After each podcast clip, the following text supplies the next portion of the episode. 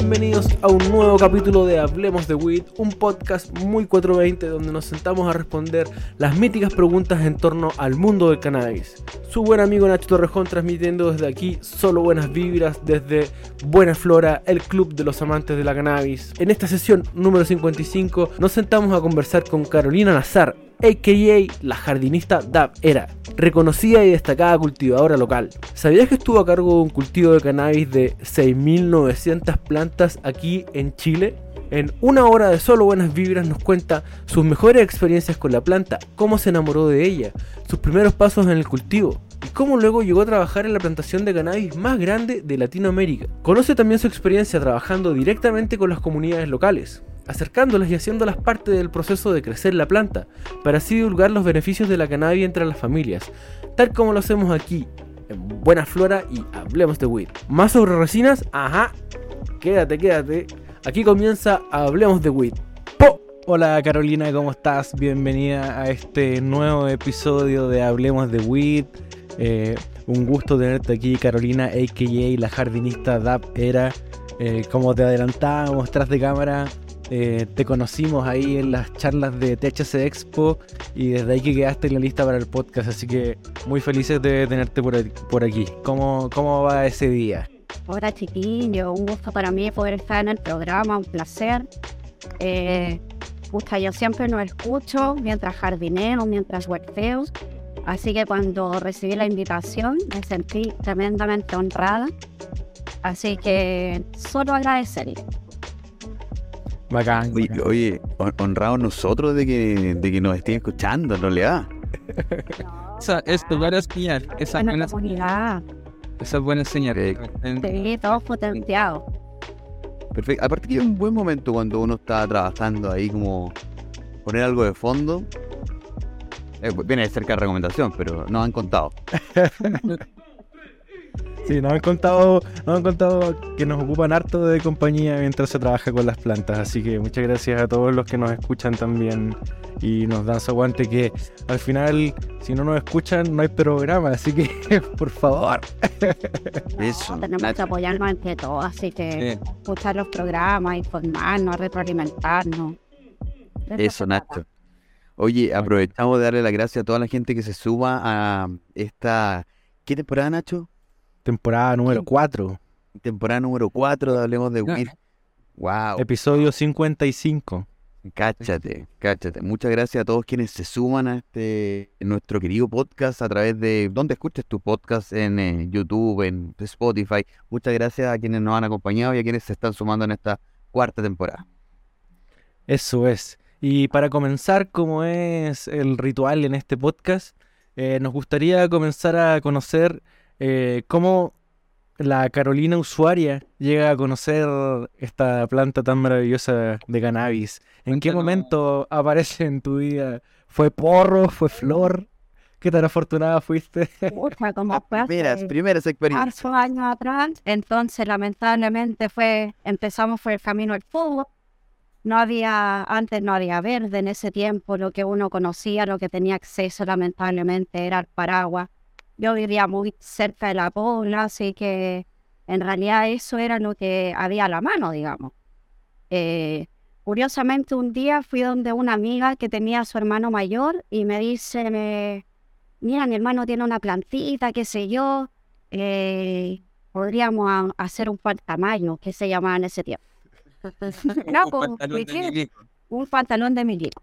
Ah, será pues, a poner el calugón, moliendo el carbón y, y, al hermano le sacamos un par de hojitas de su planta que ahí recién mi amiga me dijo, mira, mi hermano tiene esta planta y yo dije, va, la plantita verde, lo que yo fumo café, extraño esto. Ya, pues. algo hay, algo hay acá. Qué extraño esto. Bueno, pescamos las hojitas que del hermano de su plantita, qué sé yo, las secamos en la ampolleta, todo en school mezclamos, qué sé yo, fumamos el cañito y sentí otros sabores. Era hoja, malo, pero era otro sabor. Em, después ya tuve la oportunidad de probar una flor con semilla, pero era un cogollo. Entonces ya se abría un mundo mucho distinto y ahí que la verdad es que mi, mi mente dijo, esto, esto hay que explorarlo, esto hay que conocerlo. Eh, ¿Qué edad tenía ahí más o menos? yo tenía 17 años, 16 años. Eh, lógicamente empecé a cultivar, eh, amigos más grandes tenían, tenían cogollos con semillas, le sacaba la semilla, lo rotulaba, tiraba la semilla, venía mi familia, pum, semilla para afuera, plantita para afuera, plantita para afuera.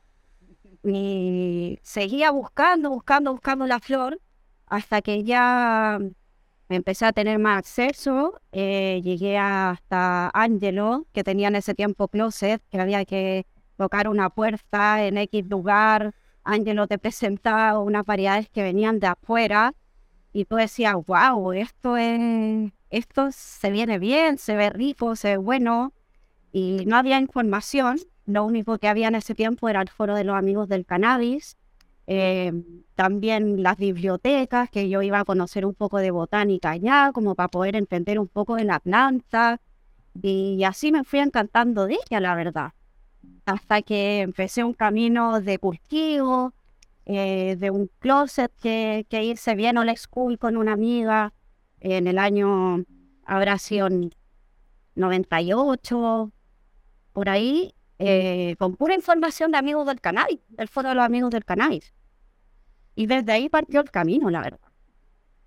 Qué cuático igual que muchas personas que somos cultivadores eh, venimos de esos foros. Mm. Venimos de buscar esa información que en ninguno del otro lado estaba, porque igual tú ibas antes a un grow y era igual eh, difícil conseguir información porque, entre comillas, no estaba dentro de la ley dar información de cultivo. Pues, hoy en día también hay, eh, está, entre comillas, penado tal vez como informar a una persona cómo cultivar, pero en esos tiempos de verdad era muy así como under. Y si no fuera por el foro de amigos del canal, creo que muchos no hubiéramos aprendido así, pero nada. Exactamente. Incluso me acuerdo, uno iba a los grow cuando recién empezaron y te pasaban una lista de lo que había.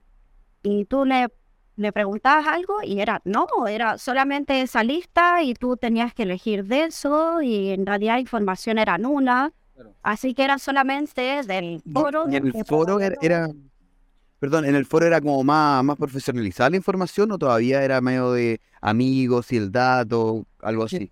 Era retroalimentación, era eh, el seguimiento de lo que subían cada quien y cada quien iba contando su experiencia y gracias a eso tú ibas recopilando información, ibas viendo que podía ir al home center a buscar ampolletas, que la de aluro, que la de sodio y ahí se iba abriendo todo este, este mundo que era el mundo de Lincoln y que tú decías, wow, obviamente cero información de afuera, cero.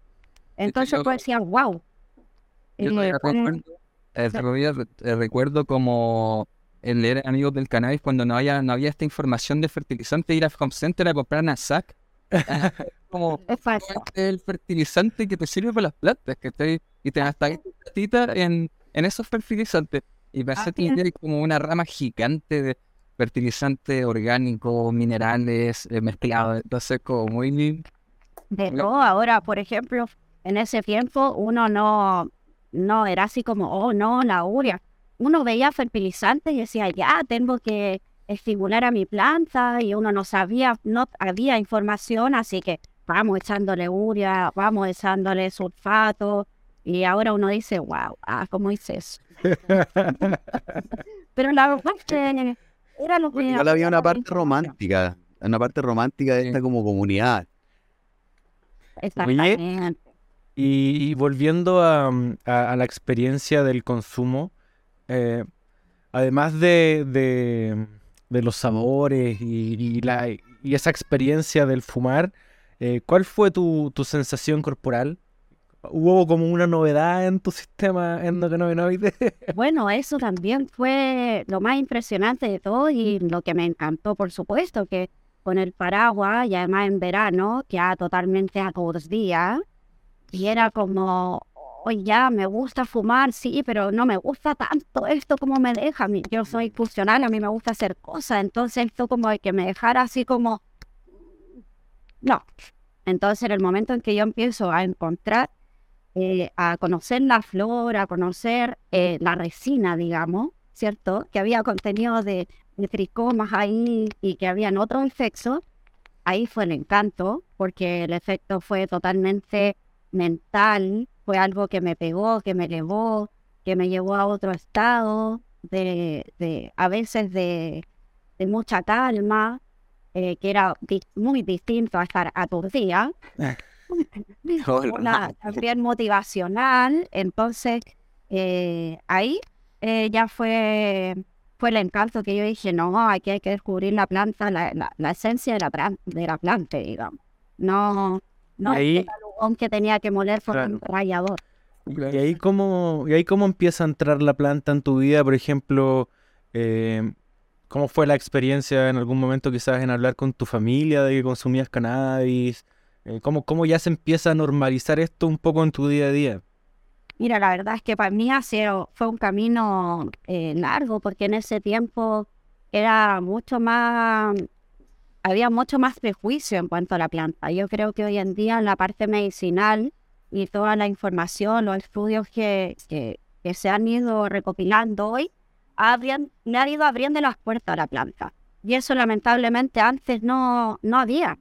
Claro. Entonces era solamente como uno iba demostrándole a la familia su actuar en cuanto al consumo, digamos. O sea, no sé, eh, yo consumo, pero soy responsable con mi día a día. Yo consumo, pero, pero puedo eh, llevar mi carrera de forma eh, normal, igual que mis compañeros que toman mucho alcohol y que a mí no me gusta tomar alcohol y que a mí no me gusta consumir cannabis. Entonces, de acuerdo a eso, uno va educando a la familia, la verdad. Y, y fue un camino, pero ahora creo que ya está logrado y eso es como lo más satisfactorio de todo. Bacán, bacán.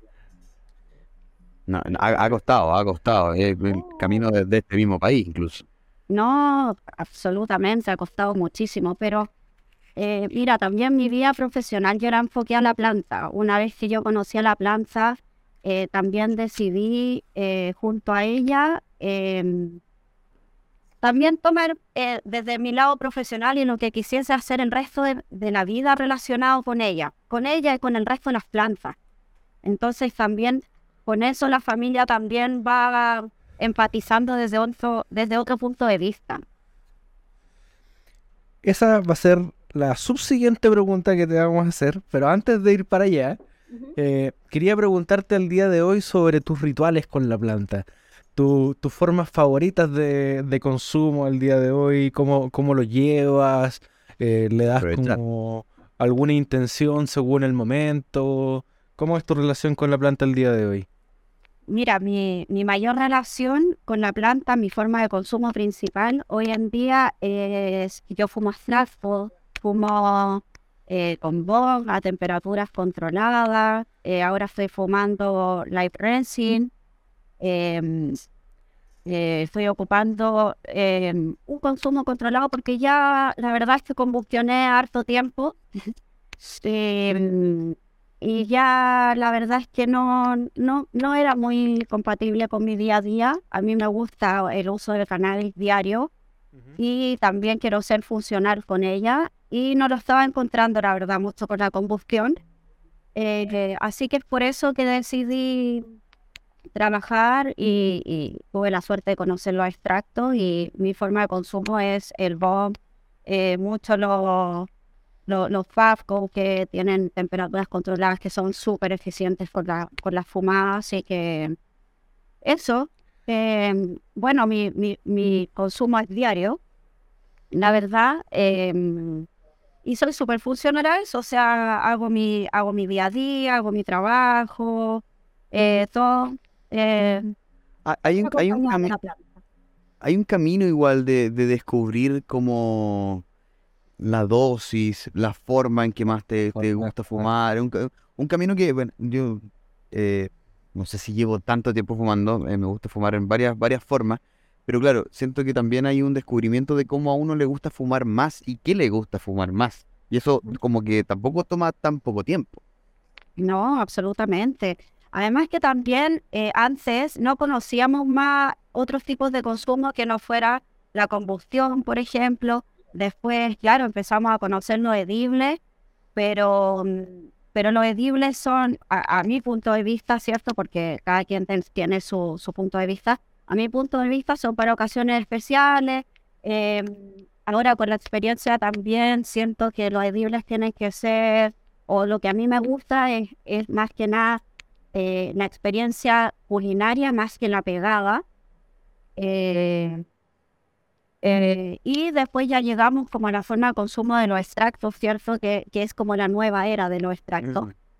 Y, y conociendo eso, la verdad es que yo quedé encantada y, y por el momento es como lo que me acomoda, lo que me gusta y con lo que quiero disfrutar eh, mi día a día y mi vida. Eh, no sé qué vendrá después. Ah, Claro. Es que está- es que- Quiero sorprender a... ¿cómo ¿Qué estará inventando Elon Musk? Pero la tercera va a estar bueno, porque eso es lo que nos motiva de la planta, que Sí. todos los días tenemos algo por, por lo cual trabajar. Al final el camino siempre ha sido ascendente al final. Siempre. Oye, me mencionabas el, el live resin, si no me equivoco. Sí, sí. ¿Puedes contarnos un poco para los amigos que no, que no conozcan quizás ese formato de extracto, eh, cuáles son sus características? Por supuesto, mira, el live resin es un extracto en base a planta fresca. Nosotros cosechamos la planta cruda o viva, como se llama, y dentro de esto hacemos un proceso que es pescar esas flores, congelarlas y por medio de una acción mecánica, digamos, que es agua, hielo y agitación, extraer los tricomas de, de, esta, de estos fogollos, ¿cierto? De estas flores frescas. Y desde ahí em, secarlos. eh, cada quien tiene su, su forma, ¿cierto? Yo hoy en día eh, trabajo con una liofilizadora, que es eh, lo que hace secar este producto. Y aquí lo que hacemos es, em, es extraer todos los tricomas, to- eh, extraer todos los, los cannabinoides, los cannabinoides, los terpenos de la planta en forma fresca. Entonces, ¿qué es fumar eh, casi la planta viva, digamos? Esto O no sea, es tú- que, mm, entre comillas, cuando tú llegas y cortas la planta y haces este proceso. Sí, la que- planta, la planta eh, está viva, digamos, nosotros nos saltamos al proceso de secado, Ya, entiendo. ¿ya? Y desde ahí eh, extraemos los tricomas con agua, hielo y agitación, con, puede ser con las lavadoras, eh, con malla y con distintas micras, pues extraes los tricomas de FOF, luego te sale ahí toda, toda la magia, ¿cierto? Y eso lo llevas a secar. Se ¿ya? supone que eh, la, la última micra, entre comillas, es lo que te da como el producto más, más puro, ¿o no? Eh, no, no necesariamente. Ya. No, em, ahí tendríamos que entrar a- en varios detalles. pero, pero, por ejemplo, lo que hemos visto es que entre 160 y 90 micras es donde nosotros podemos encontrar em, las, las glándulas más cabezonas, ¿ya? Y que, de- y que tienen mayor conteni- contenido cannabinoide de terpeno. Claro, porque por ejemplo lo que eh, habíamos comentado anteriormente con Ignacio es que yo eh, mucho tiempo hice bubble catch, pero con unas bolsas y hielo seco, o con- solamente con hielo. Y claro, el producto que yo conseguía era eh, un polvito muy blanco, desde muy blanco hasta muy oscuro, pero sin olor. O sea, eso es lo que pasa. todos los terpenos en, en el lavado. Sí, eso es que más que en el lavado, eso es lo que sucede con el hielo seco. La verdad es que el hielo seco rompe, rompe mucho la molécula del terpeno y em, entonces por eso es que es mucho más recomendable hacer un bubble hash eh, con agua, con hielo y con un método de agitación, ya sean tus propias manos, ya sea una lavadora. Ya. Y desde ahí, cuéntame. Perdón, yo creo, quiero, quiero hacer un pequeño hincapié, porque estamos hablando de live resin y eh, meter la marihuana básicamente en agua con hielo.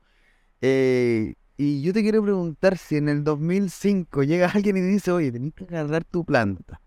Es que viva, la cortamos y la vamos a meter en agua con hielo. Yo en ese momento, en 2005, te digo, estáis loco. O sea, no, esto no, Mira, está mal. el, el 2005... el- O antes, no sé, pero, pero por o- ahí. o el 2000, qué sé yo, lo podríamos haber hecho con la planta seca. Pero yo creo que, como creo que lo habló Jorge en un, en un podcast aquí en, en uno de sus capítulos, nadie te pasaba cogollos para poder experimentar de esa forma. Todos querían Bueno, que todo era manicura. Todo... No, ¿cómo te voy a pasar cogollos para eso? Pura manicura Claro, pero eh, los tricomas y todo el contenido eh, valioso de la planta está en las flores, en las flores los apicales, en las flores mayores. Mm. Entonces es desde ahí que nosotros tenemos que eh, atrevernos a, a que si otras experiencias o que vemos desde otras partes que están experimentando desde esa forma, nosotros tenemos que atrevernos también tenemos que hacerlos también. La planta es tremendamente generosa y mi resultado seguramente nos va a dar. Y finalmente, eh, si estamos aquí, si llevamos tantos años, es porque ha sido prueba-error, prueba-error. eh, luego han salido cosas buenas, cosas no tan buenas. Pero si uno no experimenta, eh, es difícil que podamos ver hasta dónde nos puede llevar la planta. Sí, yo creo que es bacán. Yo, yo soy muy como en mis procesos de aprendizaje, como de forzar esa prueba y error, como, como que me obligo a cagarla. Y ojalá lo antes posible, porque creo que, sobre todo haciendo este programa, eh, me pasó en algún punto donde estábamos acumulando demasiada información que no podíamos poner en práctica porque no estábamos cultivando. Entonces, cuando pude empezar a cultivar, como que me fue un poco de... Como, ¿por dónde parto? Como, tengo que tratar de digerir todo Quiero ahora. todas, todas, todas Claro. entonces ahora las primeras fue como súper como eh, tradicional, pero ahora que ya tengo como tres cultivos, me obligo a ver, ¿qué pasa si tiro todas estas semillas juntas? ¿Qué va a pasar en ese espacio? Ya, las tiro todas juntas. Ya, sobrevivió una, ya, ah, ya, ya, aprendido, check. ¿Cachai? Así como siguiente. Excelente. No, y de eso uno va sacando nuevas recetas. Uno va eh, capturando algo por acá, algo por allá, lo que no debiste hacer, obviamente que afuera. Pero eh, ir experimentando, ir probando cosas nuevas que no sean tal vez cosas repetitivas, porque en realidad uno se puede sorprender. Y también uno así retroalimenta a los amigos, al entorno. No, de hecho, cuando al principio empezábamos a hablar con Ignacio y con el Tomás, era como, cabros, si van a cultivar de verdad, hay que mandarse caga. Yo le decía a los cabros, yo no soy un buen profesional, nada, nada que ver con eso. Pero he tenido harta experiencia de cultivo exterior, interior, eh, planta feminizada, macho, hembra. ¿Cachai? Entonces era como, cabros, de verdad, hay que cagarla.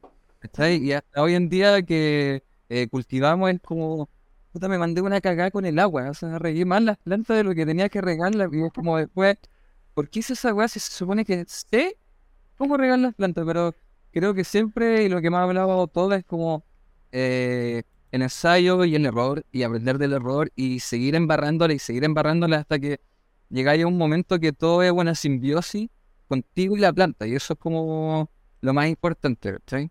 Así que yo creo que ese es como el, el norte que siempre hay que de, de tener como esa conexión con la planta, de aprender a convivir con los errores que tienes con ella y aprender de ella.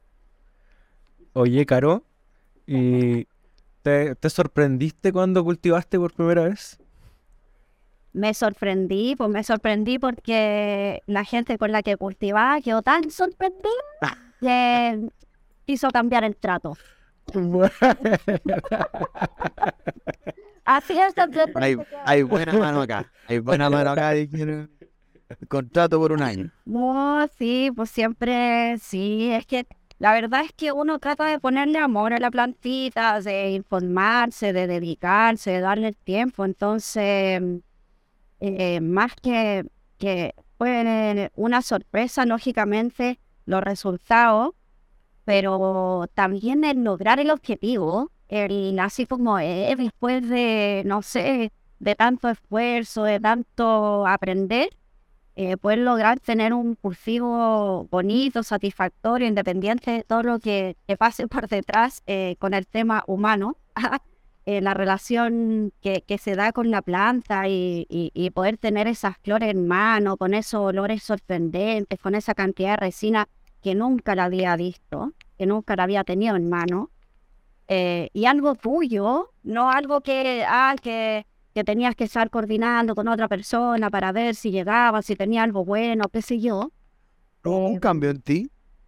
Absolutamente, es que a mí la planta me, me cambió 100% en, en todos los aspectos, muchos aspectos de mi vida, pero por sobre todo en, en, en el compromiso de, o, o como en, en, el llamado de, querer cultivarla, de querer conocerla y de, de poder llevarla más allá, digamos. Ya sea el tema recreativo, pero también mucho el tema medicinal.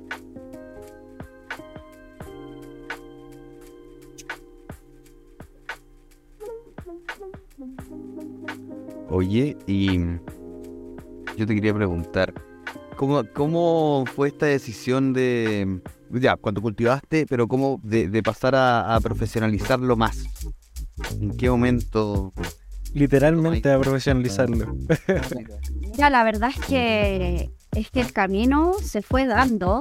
Yo eh, estudié ingeniería, eh, primero fui agronomía queriendo conocer la planta eh, me di cuenta que era todo tan estructurado y que en realidad me estaban llevando un tema productivo, productivo, productivo y nadie me está enseñando mucho de botánica, de taxonomía y de cosas que yo buscaba para poder crecer con, con la planta. Eh, ahí decidí cambiarme de carrera a ingeniería en paisaje y ahí tuve la oportunidad de tener profesoras en que me enseñaron realmente lo que yo buscaba. Eh, con eso creo que me fui profesionalizando porque me fui, fui entendiendo las plantas en realidad, cómo era su funcionamiento. ¿Qué era, qué era lo que buscabas? Eh, buscaba entenderla desde, desde su todo, desde su estructura, poder entender la semilla, de poder entender la generación, poder entender eh, la botánica, la taxonomía, eh, su ciclo, todo. Y, esto, y este conocimiento que, que fuiste obteniendo fue directamente de, la cannabis o fue en base a otras plantas que lo fuiste integrando después a la cannabis? Es que fue eh, de todas las plantas, lógicamente porque no le podía decir a mi profe voy a claro. claro, claro, No es encantado, no Yo creo que al día, de hecho, al día de hoy nosotros sabemos que hay algún un par de universidades en donde profesores nos han recomendado. Nos han recomendado como podcast. Excelente, ¿no? Y ponte tú, yo hice un diplomado hace un par de años atrás de agricultura orgánica y el profe eh, lo invité al proyecto que teníamos de cannabis medicinal y fue encantado, o sea, él todo el rato estaba súper, eh, eh, tenía mucha curiosidad, me preguntaba mucho, él decía que la cannabis debería incluirse como un cultivo más en Chile tal como está el maíz, tal como está la papa, como fue el cáñamo antiguamente. Debería volver. Entonces, em, los profesores también están abiertos, quieren cosas nuevas, quieren investigar de cannabis, al menos que a mí me ha tocado, eh, tenía una fuerte de profes que, que sí están interesados. Y eso es súper bueno, porque se necesita investigación, la verdad. Y ya empapada de, de, este conocimiento y, me imagino que vas tomando experiencia, ¿cómo, cómo empiezas a transitar tu, tu, camino ya laboral y profesional? ¿Buscaste inmediatamente acercarte al cultivo industrial o masivo de cannabis o partiste con otras cosas? De hecho, yo no me acerqué, él se acercó a mí. Ah. no, la verdad es que yo en Santiago tenía un grow shop con una amiga en las Florida, se llamaba Biocultivo. Tuvimos un par de años y saben que yo iba a carrete y toda la gente, o la mayoría de la gente, bueno, yo sacaba un cañito y todos me quedan mirando así como, oh, el dolor, sí, no. Y me empezaron a preguntar. Ya, y yo me respondía, qué sé yo, obviamente, grupos discretos, íntimos, ¿cierto? Los amigos. Me empezaba a contar todas sus preguntas, me empezaba a responder lo que ellos necesitaban. Y de repente dije, esto yo creo que lo puedo traspasar a un a otro nivel, digamos, a que sea una colaboración, que sea un aporte, em, que sea un aporte, digamos. Entonces, ¿cómo puedo yo ser un aporte? ¿Cómo puedo yo traspasar esta información a alguien que la necesita? Y fue ahí que justo em, yo me cambié de Santiago a región porque decidí que ya necesitaba salir de Santiago por, por un tema de, de espacio, de, de desconexión, de Libertad. de libertad, etcétera, etcétera. Y eh, justo llegó eh, Daya Linares, que Ana María fue a dar un, fue a dar una charla ya sobre, estaban recién empezando con el tema de, de canal medicinal, y desde ahí salió un reportaje que ella había ido a dar la charla, y creo que ahí se me abrió un poco em, la mente de decir, eh, ¿y por qué no puedo no solamente contarle a mi amigo la experiencia, sino que tal vez poder traspasarlo a gente que lo necesite? Y ahí me puse en contacto, contacto con ciertas personas que iban a, a ayudar en esa charla y empezamos a eh, hacer charlas de cultivo de cannabis medicinal. Primero para cinco familias que tenían pequeños con epilepsia refractaria.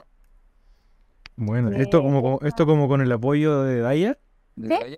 La Buena, apoyo de- buena, buena, Sí, buena. Pero nosotros en forma independiente con otro amigo Ya, ya. y una, y una persona, la Vero, que, que ella no- nos dirigía, digamos. Eh, nos dijo, chiquillos, hay este proyecto, hay pequeños con epilepsia refractaria, que son epilepsias que no responden a medicación. Eh, son enfermedades complejas que la verdad es que yo nunca había visto eh, y que fui aprendiendo mucho de eso. Y la verdad es que llegamos a súper buen puerto. La gente cosechó, em, tuvo una relación con la planta. También la relación se pudimos crear entre pacientes y nosotros los jardineros, que eran, muchas eran familias, papá, mamá, hijos. Y nosotros, jóvenes, eh, traspasándole nuestra información, eh, era potente. Y fue muy potente lo que se creó, la verdad. Tuvimos cinco años haciendo talleres de cultivo en el sur de Chile, traspasando información a mucha gente en Linares. Eh, estuvo súper bueno eso. Y con Perdón. esto, Eh, quiero, Bueno. quiero detenerme un poquito ahí. ¿Por qué era tan potente? ¿sabes por qué era potente? ¿Era era súper inmediato? Uno, eran los resultados inmediatos, que la gente, la verdad es que pa- eh, yo no puedo decir que la cannabis es la panacea, porque no lo es, sería súper irresponsable de mi parte, pero sí de que ayuda y que otorga calidad de vida y que ayuda en muchos aspectos, que gente no había encontrado ayuda y que mucha de esa gente también, eh, sorry que lo diga, pero había sido un poco eh, puede ser un poco duro, pero manoseado por la farmacéutica, eh, porque también los recursos económicos que ellos tienen que desembolsar ahí son súper potentes. Entonces, cuando tú le dices, no, el taller es gratuito o solamente nosotros queremos traspasar eh, nuestra información y queremos eh, liberar en la planta, eh, eso es potente para la gente. Y sobre todo que eran charlas súper transversales en términos de edad, o sea, nosotros podíamos encontrarnos con el joven, ah, con el joven, no, con los amigos que, Ah, los lolos.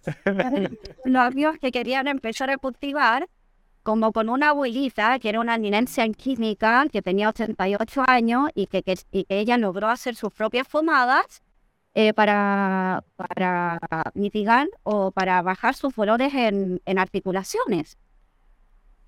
Entonces, cuando a ti se te acercan personas de todas las edades y te dicen, oye, eh, puedo cosechar mi plantita, puedo hacer mi medicina, eh, puedo ayudar a mi vecina, con mi vecina estamos haciendo aceite, o, o- o estamos cultivando juntas, o no sé, mucha gente que también ya solo cultivar les hace bien, ya tener una interacción, una relación con la planta les hace bien.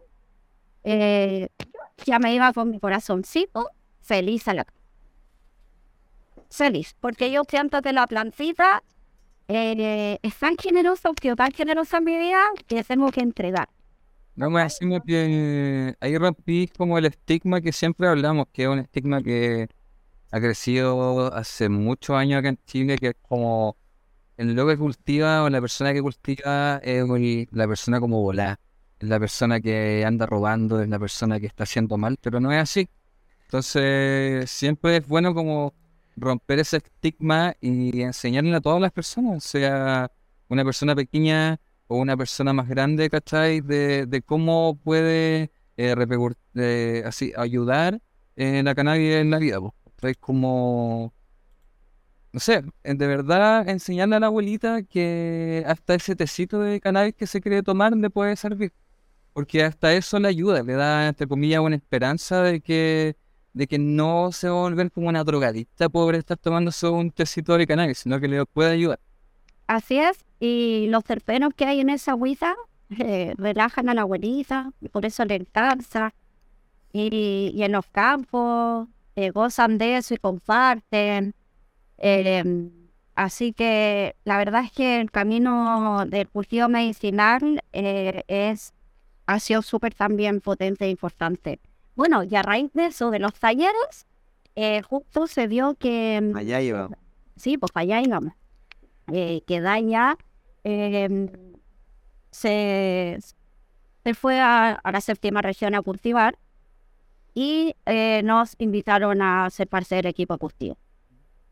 Eh, era un proyecto potente en ese tiempo, era Fundación Daya, eh, año, si no me equivoco, 2015-2016. Eh, em, digamos, a un campo donde era solamente un campo sin nada. Esto, esto fue de los primeros cultivos de Daya, ¿no? El primer cultivo en región, digamos. Ya, ya. Eh, eh, nosotros desarrollamos el cultivo más grande de Sudamérica, 6.900 plantas, Wow. una hectárea cultivada y wow. Solamente wow. Eh, Fue exigente. Tengo problema con dos plantas. No, Y- fue, fue increíble, la verdad. ¿Cómo, Experiencia maravillosa. ¿Cómo te presentan el proyecto? Eh, mira, la verdad es que Pablo, que es el jefe de operaciones de, de, de Daya en este minuto aún, eh, él me invita al proyecto, nosotros empezamos a armarlo, él venía con una base y nosotros empezamos a armarlo en mi casa. Empezamos a afinarlo en mi casa, íbamos juntos al campo. eh, yo, mi, mi, mi oficio, digamos, es la instalación de sistemas de riego automático. Ya. Y desde ahí yo le ofrecí la ayuda a Pablo si es que necesitaba para hacer instalaciones de riego, la verdad sin, eh, con el fin de aportar en el proyecto. Y, y eh, vimos que podíamos hacer un buen trabajo juntos, digamos. Y desde ahí empezamos a visitar el campo, se empezó a unir gente que quería colaborar y empezamos a, a- empezamos este maravilloso camino desde la nada. Desde hacer un tranque, desde... Eso, Es decir, ¿cómo, cómo pasáis de, de, de una escala menor o, no sé, piola a 6.000 Porque- Porque estamos hablando, no sé, por ejemplo, factores que, que, que tienen que considerar los amigos que nos están escuchando. Esto, por ejemplo, era un cultivo exterior.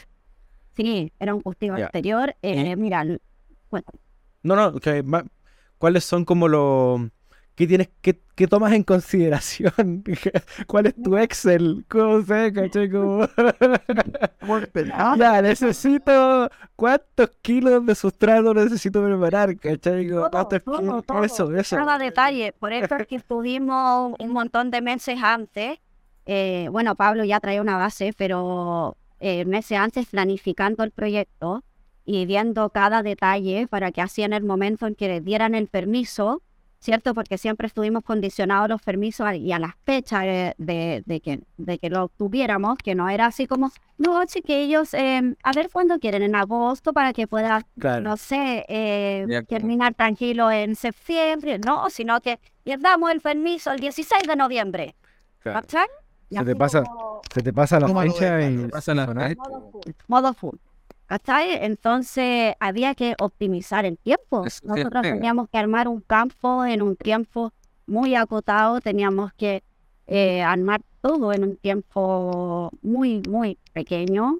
y también con, con pocos recu- recursos, ¿cierto? Con poca mano de obra, entonces teníamos que mm, ser eficientes, nada más que ser eficientes. Y lo logramos, ¿ah? Lo logramos. Eh, mira, yo creo que lo más importante y era cumplir con los requisitos del SAT. Y dentro de eso, la seguridad es clave. Entonces, una vez que tú ya eh, cumples con ciertos requisitos, ¿cierto? Em, tú ya puedes ir avanzando, ¿ya? Pero eh, era un tema porque, por ejemplo, ya mezclar sustrato para 6.900 plantas. Después, ya, terminemos las 6.900 plantas. Hicimos siembra directa, ya, maceta por maceta. Después, ya, eh, teníamos creo que 16 variedades en ese tiempo. Ya, eh, marquemos las variedades, pum, ya, ordenémoslas en el invernadero. Entonces, eran trabajos de semana. Pero todos estábamos tan motivados y era, en el fondo, para mí, era cumplir un sueño. Entonces yo lo iba a dar todo. Nada, lo mismo si es que, si es que tenía que, no sé, estar día, noche, día, noche. eh, yo, la verdad es que me siento como una herramienta de la planta y si la planta me pide trabajo, yo ahí estoy para poner mis manos con ella. Tú estás ahí trabajando feliz. Sí, absolutamente, absolutamente. O sea, claro. mis trabajos anteriores, eh, yo hacía paisajismo y plantaba algo y con la gente que trabajaba era como, oh, que ganar esa planta, esto fuera una plantita canal. Y yo creo que tanto que lo repetimos. sí, sí, verdad. Oye, ¿y esto cultivaron siembra directa en la maceta final? No, no. Ah, ya, fueron haciendo trasplante de las 6.900 plantas. Pues más que teníamos que irnos a la segura. pega. No, teníamos que irnos a, no, teníamos que irnos a la segura, entonces eh, no es como, ah, ya veamos qué pasa, sino que Claro, ya, eh, si tenemos que hacerlo, tenemos que hacerlo nomás, démosle para adelante. Oye, ¿cuánto eran ustedes? Dime, dime que eran 25 al menos. No, nosotros, Mica, bueno, había mucha gente que iba de apoyo según como la labor que había que hacer. No sé si había que mezclar sustratos. Hubo mucha gente, muchos pacientes que fueron a ayudar, Ya. también muchos amigos que fueron a ayudar. Eh, Qué bonito eso. Sí, bacán eso, bacán. El compromiso de la gente es súper, súper bacán. Pero eso también eh, uno cosecha un poco lo que va sembrando. Entonces, uno también siempre fue comprometido con los pacientes y desde ahí eh, creo que hay un, un, un amor mutuo. Oye, De ¿y maneras, otra relación. cuál, cuál era el, cuál fue el tamaño final de la maceta? Eh, no, en este tiempo fuimos a suelo. Ah, Eh, no teníamos los recursos suficientes. Me acuerdo que llegó un container de sustrato de siembra, que es súper generoso, em, pero nosotros no teníamos sustrato como para decir, oh, no, vamos a cultivar, no sé, en 200 litros o en 100 litros. Eh, así que fuimos a suelo nomás con todo. entiendo. Entiendo. O sea, terminaste los trasplantes, 900 ter- algo. terminaste, terminaste los trasplantes y de ahí a suelo. A suelo. Máximo, Sí, máximo. ya cuando la planta estaba de un porte considerable, ¿cierto? Em, con, un, con varios pisos, una planta vigorosa, eh, fuimos afuera. ¿Y ese suelo tuvieron que prepararlo? Mira, me la iba para allá verdad, es que, Exacto. la verdad es que em, nosotros fuimos aprendiendo durante la marcha. Y eh, dentro de eso, eh, preparamos suelo, sí.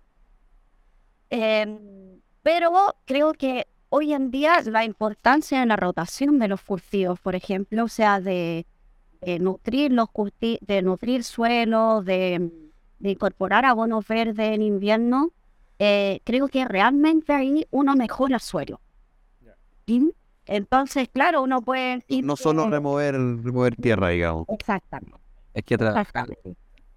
Hay que trabajarla y eso requiere eh, trabajo, eh, cultivo, años, especies que nos ayuden, materia orgánica que aporte, biomasa que... Y perdón, pero yo, yo creo que también ese es un aprendizaje que ha ha tenido como la misma comunidad, ¿cachai? No, no sé si hace, en el 2016 estábamos hablando de suelo, de suelo bio, de, porque estábamos enfocados también en, en- en- estábamos, digo, patuamente, pero como comunidad, yo, mentira, yo estaba fumando porro. Mentira, pero eh, como que estábamos en otra también, ¿cachai? Va- Vamos, vamos, hemos ido, por- siento que ha ido por etapas la cosa. Absolutamente, absolutamente.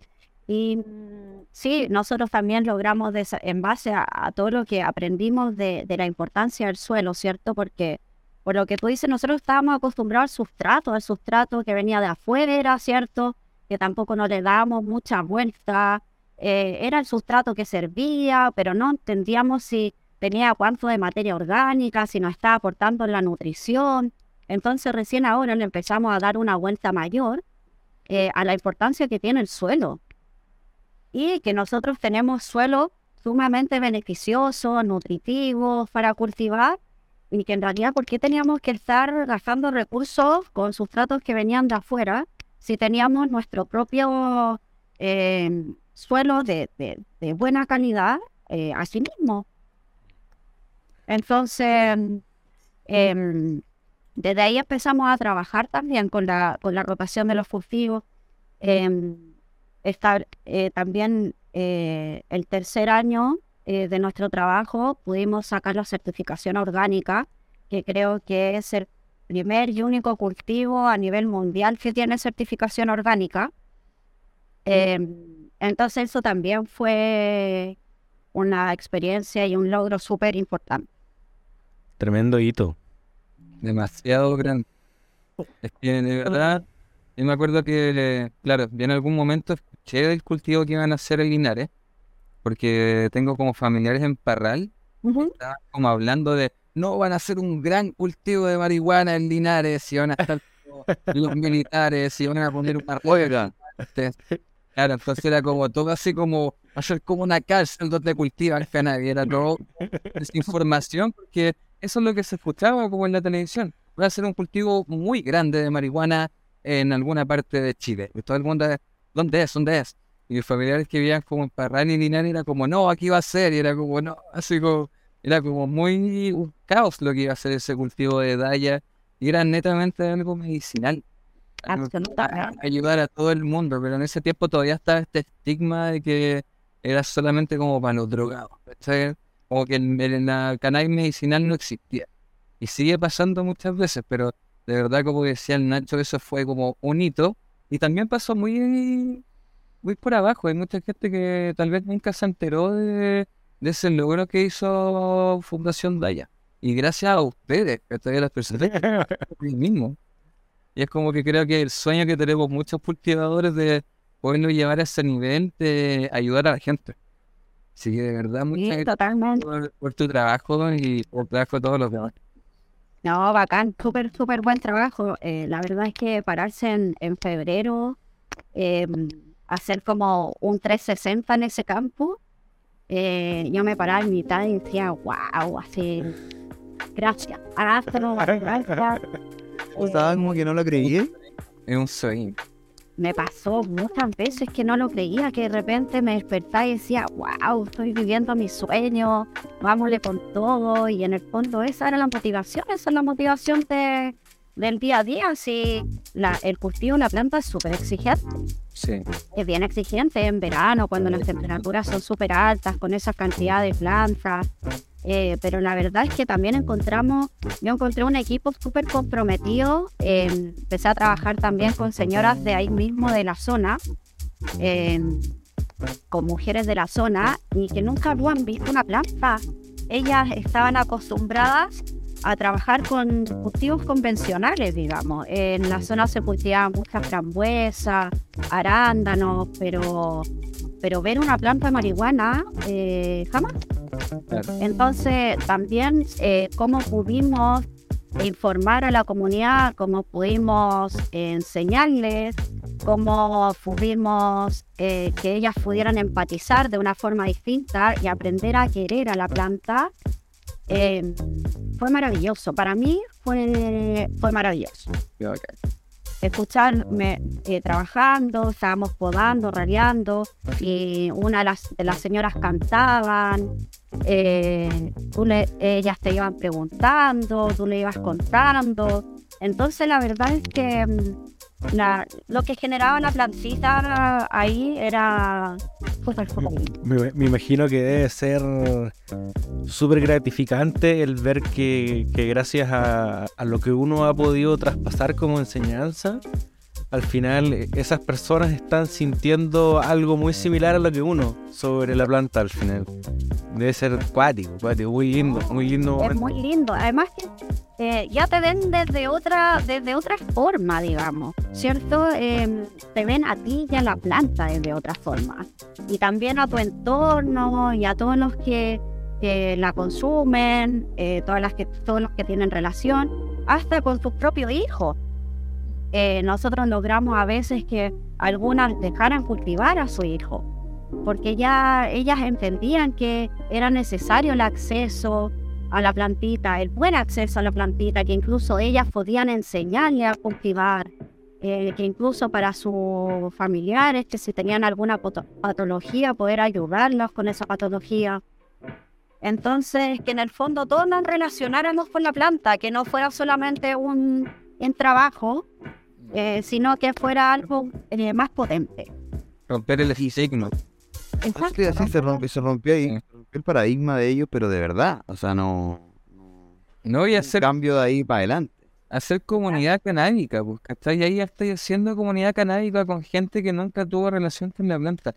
Imagínate ver una persona de 45, no sé, que tiene un hijo que está fumando marihuana escondida y ella va a trabajar con la planta. Imagínate el, el quiebre que tiene en su mente. O sea, el saber que ella le puede enseñar a su hijo que puede cultivar en su casa sin necesidad de tener que ir a arriesgarse a comprar así una, una población, ¿cachai? O ir a comprar una, un tipo de, de cannabis o de marihuana que no sabe la procedencia.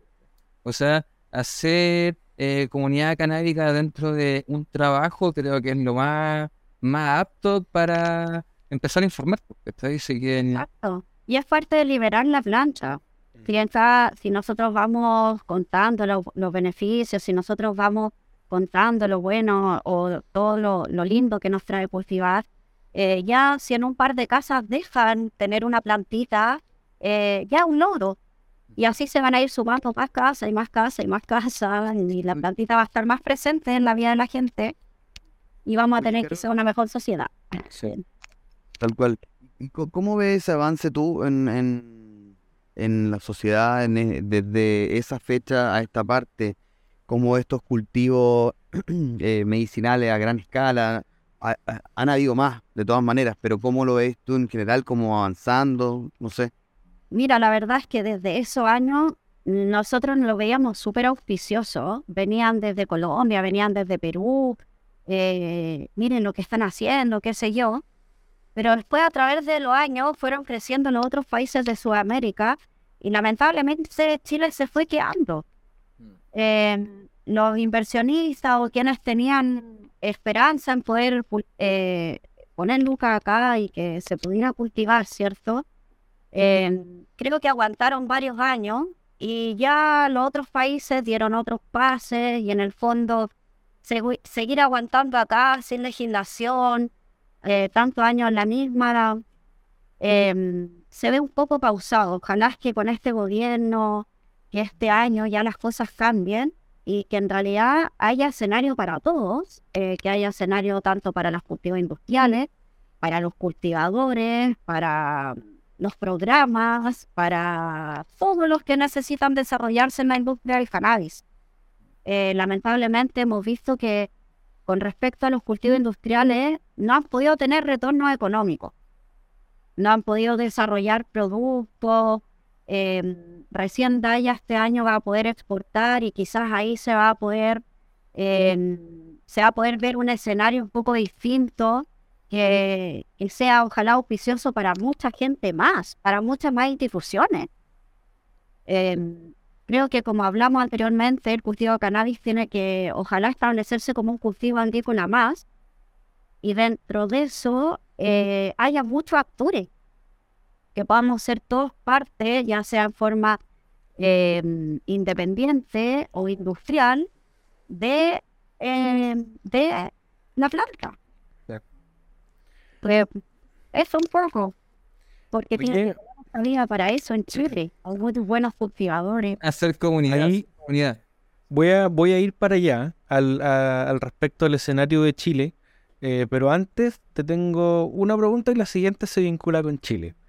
Eh, ¿Cuáles fueron en relación al, al cultivo de las 6.900 plantas, para ir terminando con ese tema, eh, cuáles fueron como con lo- los mayores desafíos que te encontraste al final? Como, sí, ¿qué, fue lo más difícil como que tú decís, oh, esto no, ¿cómo, cómo voy a solucionar esto? Mira, yo creo que nos fuimos presentando con varios desafíos, pero yo creo que mm, claramente eh, uno de los principales desafíos es la cosecha. Definitivamente la cosecha. Hay que lograr una línea productiva em, súper eficiente eh, para poder lograr el objetivo en el menor cantidad de tiempo posible. Eh, la, la cosecha de cannabis tiene eh, cosecha y post cosecha, ¿cierto? Bien prolongada. Son varias, son varias labores que hay que Claro. establecer, ¿cierto? Son varias etapas. Entonces, dentro de esto, uno no tiene la infraestructura ni la mano de obra como para poder ir eh, haciendo esto eficiente. Nosotros vemos que los gringos tienen máquinas. Pero nosotros teníamos, creo que en ese año, eh, a 100 personas manipulando. Y, y claro, y había que llevar el ritmo, el ritmo, el ritmo, el ritmo, el ritmo, porque también te pillan las lluvias y sabemos lo que pasa con la planta, eh, aumentan los bombos, ¿cierto? En la planta también su- sus contenidos van, van bajando, se va de- deteriorando. Entonces, creo que el mayor desafío eh, por lejos fue la cosecha, pero logramos, nosotros teníamos que cosechar 1.500 kilos, una, una tonelada y media, que teníamos que entregar al laboratorio, ¿no? Y, y sí, ay, no logramos. Así que completado el desafío. Buena, qué acá. Después lo- los años, Felicitaciones. Teníamos ya, 500, felicitaciones. habían cuatro 50 besitos. tijeras nomás, ¿te ¿cachai? No, olvídense la señora así. Sí, todos poniendo lo mayor, todos poniendo el power para lograr el objetivo. Así que se logró y todo súper bien. Después, los años posteriores, entendimos que no era necesario eh, poner tanta, eh, sembrar tantas plantas o cultivar tantas plantas para sacar rendimientos similares, sino que nosotros haciendo distintos manejos, distintas labores y entendiendo que de, de mejor forma el cómo se cultivaba, ¿cierto? Cannabis. Eh, no había experiencias antes, no era como que tú ibas donde Don Pedrito y podías ir a visitar su campo, sino que era eh, ir de donde en el camino. Entendimos que podíamos tener menos cantidad de plantas y que íbamos a tener mejor producción o la misma producción. Así que ahí Qué lindo ese camino, porque me, me imagino a menor escala es como cuando uno parte con el indoor y dice, ya, listo, tengo un metro, 25 plantas acá, para sacar y, y después empezar a entender que, bueno, no es necesario, que- pero es como, es un camino también. Camino. El siguiente año tuvimos 420 plantas, pero ahí ya entendimos que había que mm, tener estabilidad, que teníamos que empezar a trabajar con clones, que teníamos que empezar a encontrar estabilidad en el huerto, porque en el fondo no tener clones o no manejar variedades que conocíamos, ¿cierto? Hacer selección y poder llevar también nuestras variedades a otro, a otro nivel, ¿cierto? Em, era importante también para la analítica, para los mismos pacientes, em, poder tener nuestros cloncitos, poder forjar con nuestras variedades y, y tener una, un abanico genético eh, completo, ya sea de CBD, eh, THC, ratio 1.1, 1.2, lo que ne- se necesitara para, para poder cultivar, digamos. Y ahí hicimos como 4.000, 5.000 clones, logramos 100% de enraizamiento, hicimos un montón de pruebas de campo, fueron tesistas también al cultivo, practicantes, muchos profesores, entonces también se generó mucha investigación eh, súper potente ahí. Yo te tengo dos preguntitas. Bueno. Una de las preguntas es, ¿no tuvieron ningún problema de plaga dentro de ese gran cultivo? Porque ahora estamos hablando que en Linares igual hay muchos como bichitos o el clima igual es muy, muy variado con respecto a- al frío y todo eso. Mira, la verdad es que más que, más que planas, porque nosotros igual eh, va- vamos haciendo aplicaciones, em, yo creo que el mayor eh, desafío en los cultivos también es un poco la botritis. Em, los cultivos están en zonas precordilleranas que, em, que no es rocío lo que cae, sino que ya, no sé, pues más avanzado en el otoño, eh, ya puede generarse una pequeña llovizna que el agua libre no se alcanza a liberar en el día. Y con variedades muy resinosas, esa agua libre queda contenida en la flor, ¿cierto? Y empieza a generar algo.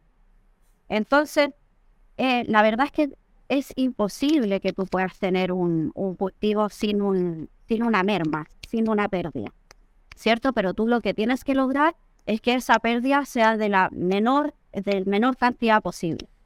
Y, y a lo largo de los años, eh, con trabajo, con labores y de nuevo con entender la planta, logramos, eh, a- logramos tener muy, muy poco porcentaje de botripis, muy, muy mínimo.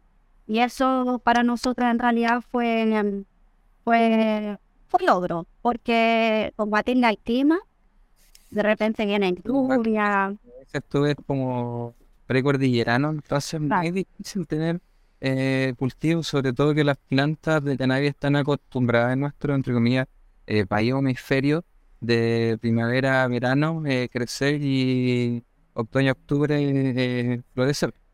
Entonces Exacto. es súper difícil como tratar de controlar el clima, porque como si esto en esa zona es muy, muy, muy difícil. Y, y eso son lo que las viñas les ponen azufre, ¿no?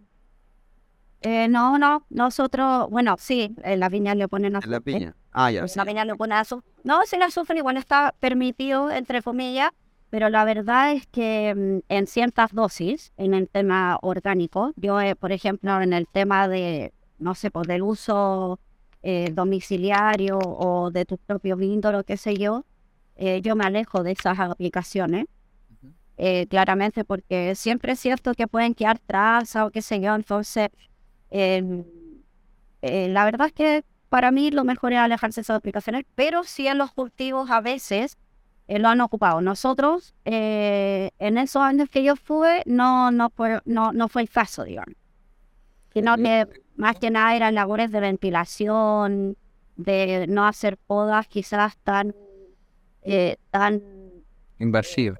Tan, tan masivas, tan invasivas, pero también cuando hubiesen días de humedad.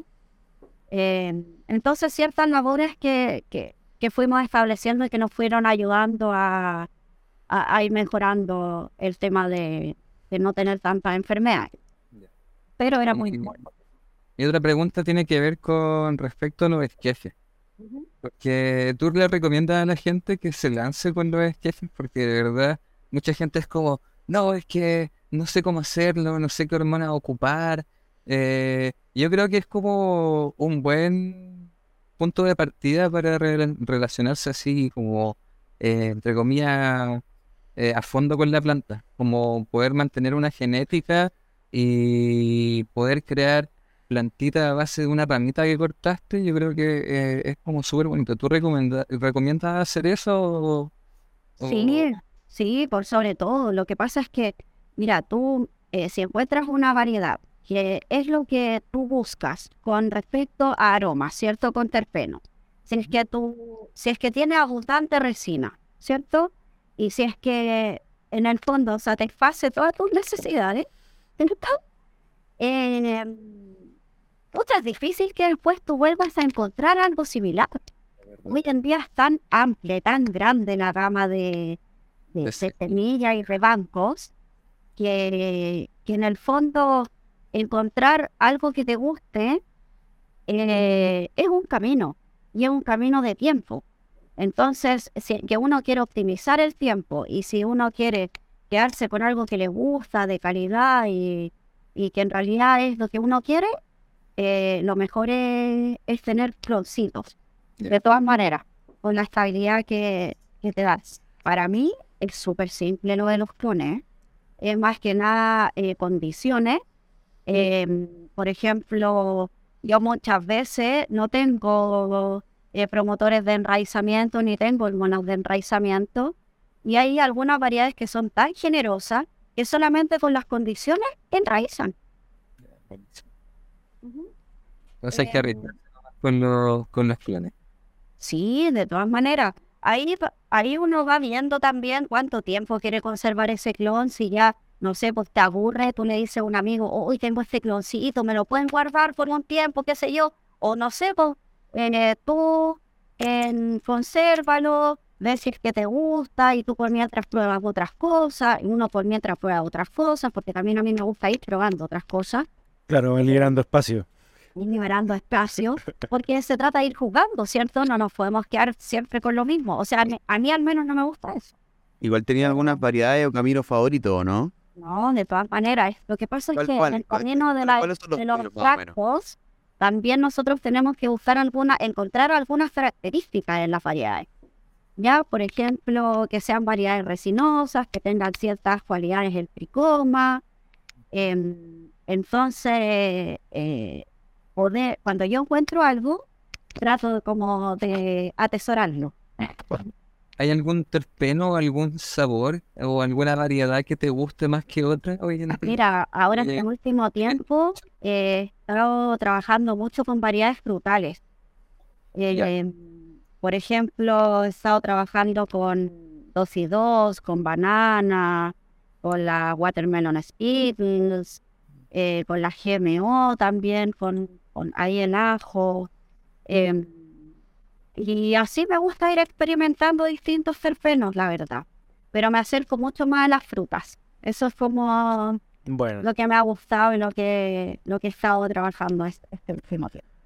yo tengo un- unas de las preguntas finales ya de este episodio. Nos quedan unos pocos minutos, pero quedan todavía un- unas últimas preguntas. Y en, en Chile tenemos un- como un harta tradición de, de cultivos, del agro. Y, y generalmente lo que vemos es que se cultiva en, en el exterior, en granjas, y no, no, no hay mucha tradición como de, de cultivo en, en almacenes indoor, como de manera industrial, como quizás en otros lugares del mundo. Eh, ¿cómo crees tú que se va a, o cómo te gustaría que, que se va a desarrollar la, la industria del cannabis en Chile? ¿Va a seguir esa tradición de, de cultivo en, en exterior o crees que igual en algún momento se podría acercar a que nos encontremos con mega galpones llenos de luces? Mira, la verdad es que yo creo que eso se va a ir dando según lo que pida el cliente. Y si es que mm, el cliente pide un producto quizá un poco más exclusivo, sin, sin traza, eh, que se tenga que desarrollar en, en indoor como mucho más controlado, Ujú. ¿cierto? Em, yo creo que se lo van a desarrollar en India. Pero para mí, a mí lo que me gustaría es que Chile se desarrolle en, en el exterior, digamos. O sea, tenemos clima, tenemos suelo, eh, tenemos las condiciones, tenemos buenos jardineros.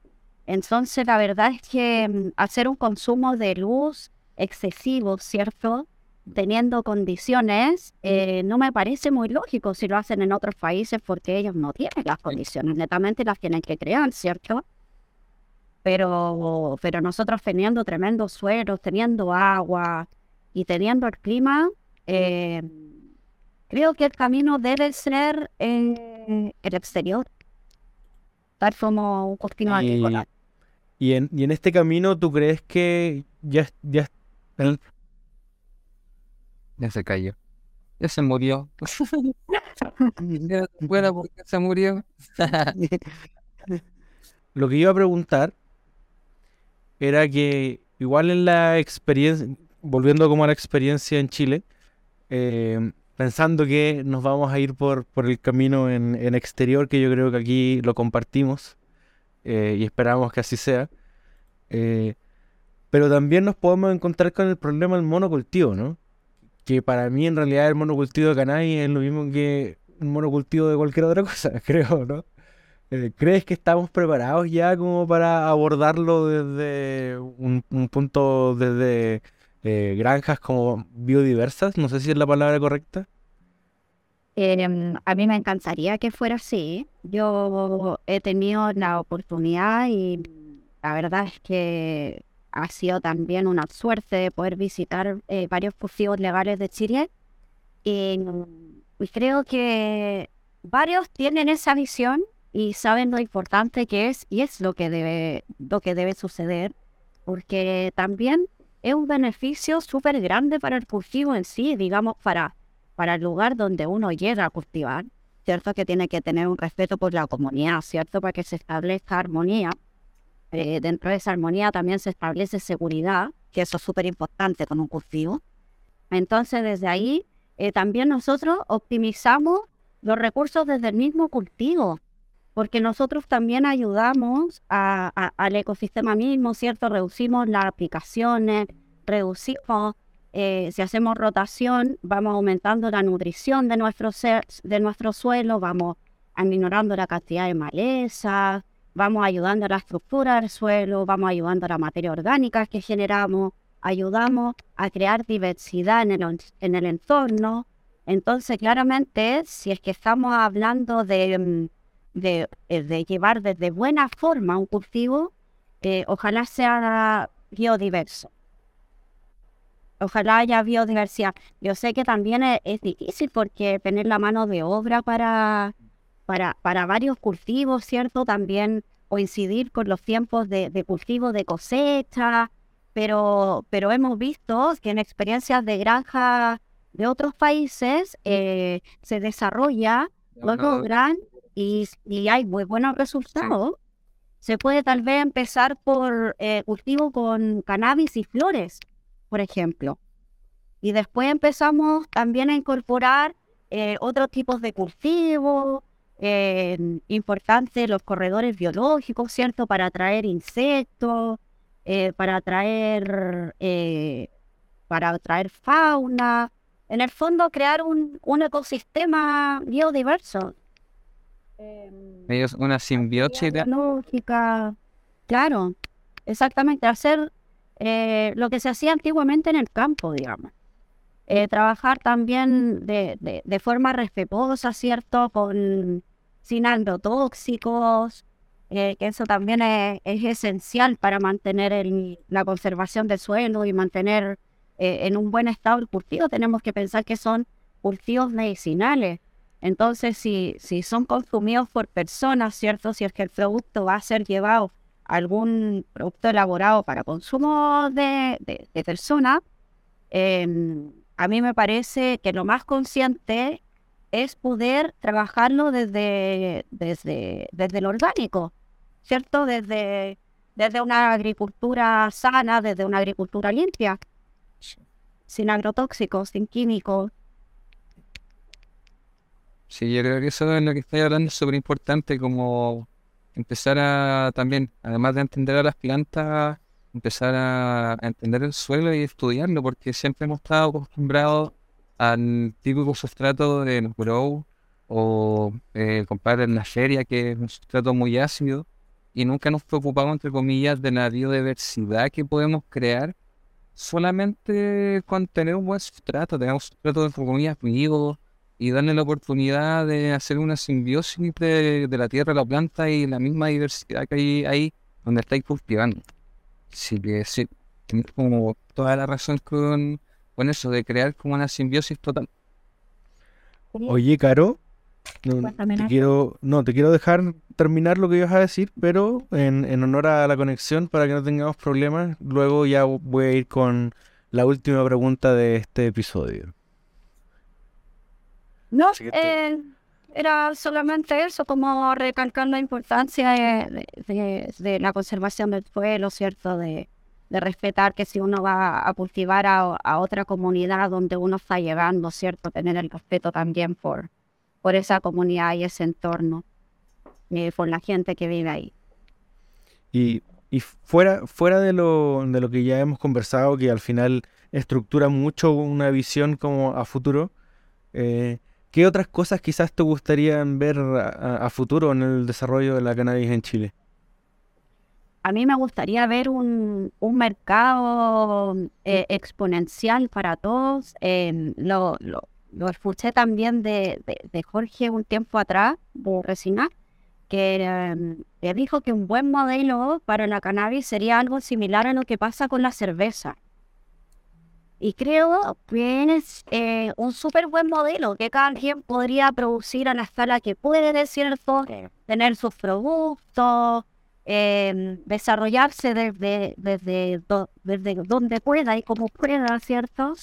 Eh, claramente, ojalá es que los cu- cultivos industriales se potencien, crezcan, em, pero creo que ya como lo hablamos, es importante que, que se desarrolle em, la comunidad canábica de Chile en forma completa, integral, eh, que haya cabida para todos.